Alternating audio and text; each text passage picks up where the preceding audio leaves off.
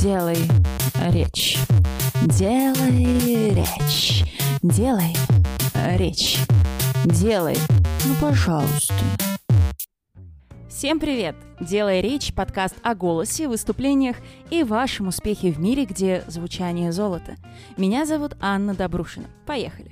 Сегодня звучим с вами про то, почему же практика для выступлений – самый важный способ прокачки своего навыка – вы можете читать сотни книг, проходить десятки курсов и обладать невероятнейшей силой харизмой. Но ничего из этого не поможет вам стать великим оратором, если вы не будете применять свои знания в жизнь. В своем инстаграме Анна нижнее подчеркивание Добрушина я решила написать несколько постов про основные навыки оратора. Причем решила я это сделать через свои личные истории. И первая из них как раз посвящена практике. Зачем я вам это говорю? Во-первых, чтобы вы зашли в Инстаграм и прочитали этот пост. Он мне видится интересным. А во-вторых, моя жизнь в качестве профессионального оратора начинается именно с этой истории. Тогда, в 2015 году, моя жизнь разделилась на «до», где миром правят талант, хаос и харизма, и «после», где человек с незаурядными данными именно благодаря практике может добиться результатов. В этом выпуске я расскажу вам одну историю. Не про себя, но эта история покажет и даст вам прочувствовать всю важность практики. А затем расскажу, какая практика бывает и где ее нарабатывать. Делай речь. Итак, история. Все началось как обычно, а, как бывает у меня в персональных программах. Ко мне пришел очень мотивированный студент, а я как раз работаю именно с такими. Мы с этим студентом прописали целевые результаты нашей работы, утвердили план и саму программу.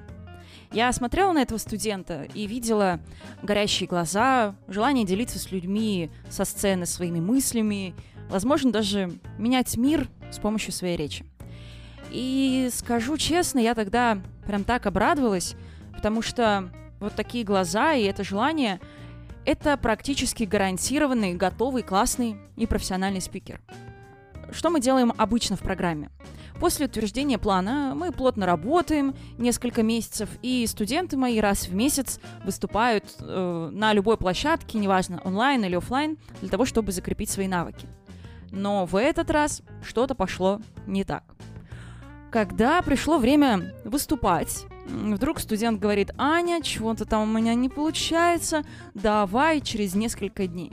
Через несколько дней он заболел, потом праздники, потом еще что-то, родственники приехали и так далее. В итоге уже бы выступать второй раз, но у него не было даже первого выступления – критически настроенный слушатель скажет, Аня, у тебя что-то с программой не то, или студента своего ты не замотивировала, э, или недостаточно это сделала. Но скажу, что нет, потому что другие студенты это получают результаты, и потом выступают на сцене и делают это круто. И более того, я работаю немножко по-другому мы в самом начале это все дело обсуждаем, потому что я не воспитатель детского сада, ко мне приходят взрослые люди. Все решения и действия совершает только мой клиент, а я в этом просто помогаю. Как итог в этой программе был таков. Половина пройдено обучение, но мы прощаемся.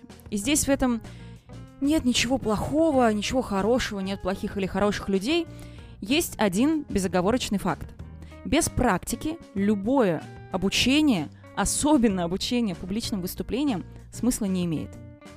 Делай речь. Теперь переходим к вопросу о самой практике. Лично я разделяю практику на количественную и качественную. Количественное – это как часто вы практикуетесь. Например, сколько сторик в день снимаете, сколько подкастов в месяц записываете, как часто делаете разминку для речи, репетируете, выступаете ли вы вживую или онлайн – и сколько раз в год это делаете? Один раз, пять раз или сорок? Качественная практика, она про то, поднимаете ли вы планку своих выступлений. Например, выступая раз в месяц перед группой 5 человек в одной и той же аудитории на одну и ту же тему, вы не будете расти. Да, вам не будет страшно, но роста никакого.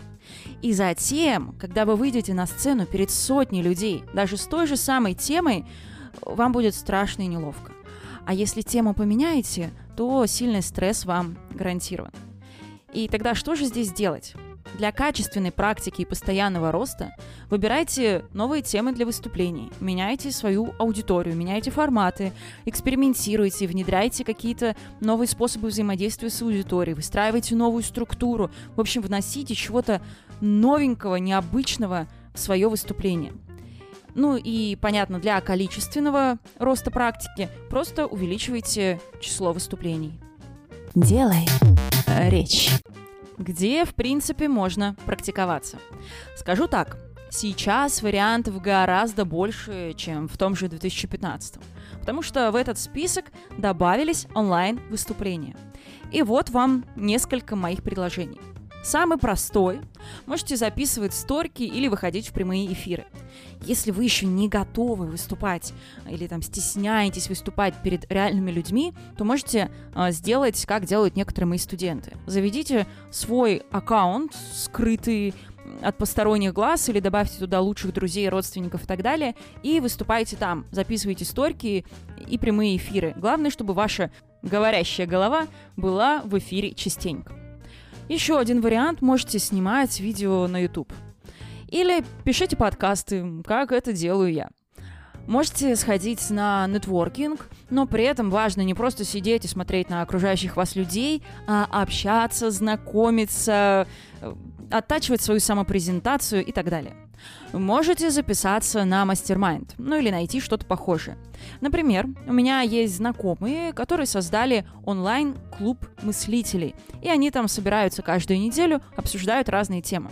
Если интересно, можете написать мне в Инстаграме, я вам подскажу, куда можно обратиться, если хотите в этот клуб мыслителей. Более того, если хотите выступать вживую, можете поискать в своем городе что-то вроде ораторского клуба. Я знаю, например, что в Питере такое точно есть. Я там выступала в качестве спикера, и там классно, хорошая атмосфера, вкусные печеньки и чаек. Поэтому вот можете сходить. Или же есть такой вариант, что нет в вашем городе чего-то такого особенного. Ничего страшного, вы можете создать свое. Создайте свой клуб ораторов, соберите друзей, знакомых и так далее. Проще говоря, вариантов того, как практиковаться, их массы. И любой из этих вариантов уже гораздо лучше, чем просто харизматичный человек, который почитывает на досуге Камасутру для оратора. Делай речь. После всего сказанного у меня для вас вывод следующий. Практика – это самое важное в выступлениях. Без нее все навыки обесцениваются, а прогресс становится неочевидным. Количественную и качественную практику можно получить десятками способов, некоторые из них я вам сегодня озвучила. Но здесь главное захотеть. И, конечно же, я рекомендую вам зайти ко мне в Инстаграм, Анна, нижнее подчеркивание, Добрушина, прочитать последний пост. И также вы можете задавать мне в Инстаграме вопросы, предлагать темы для новых выпусков подкаста. Буду очень-очень вам рада. С вами была Анна Добрушина и подкаст «Делай речь». Подкаст о голосе, выступлениях и вашем успехе в мире, где звучание золото. Пока. Делай речь. Делай речь. Делай речь. Делай. Ну, пожалуйста.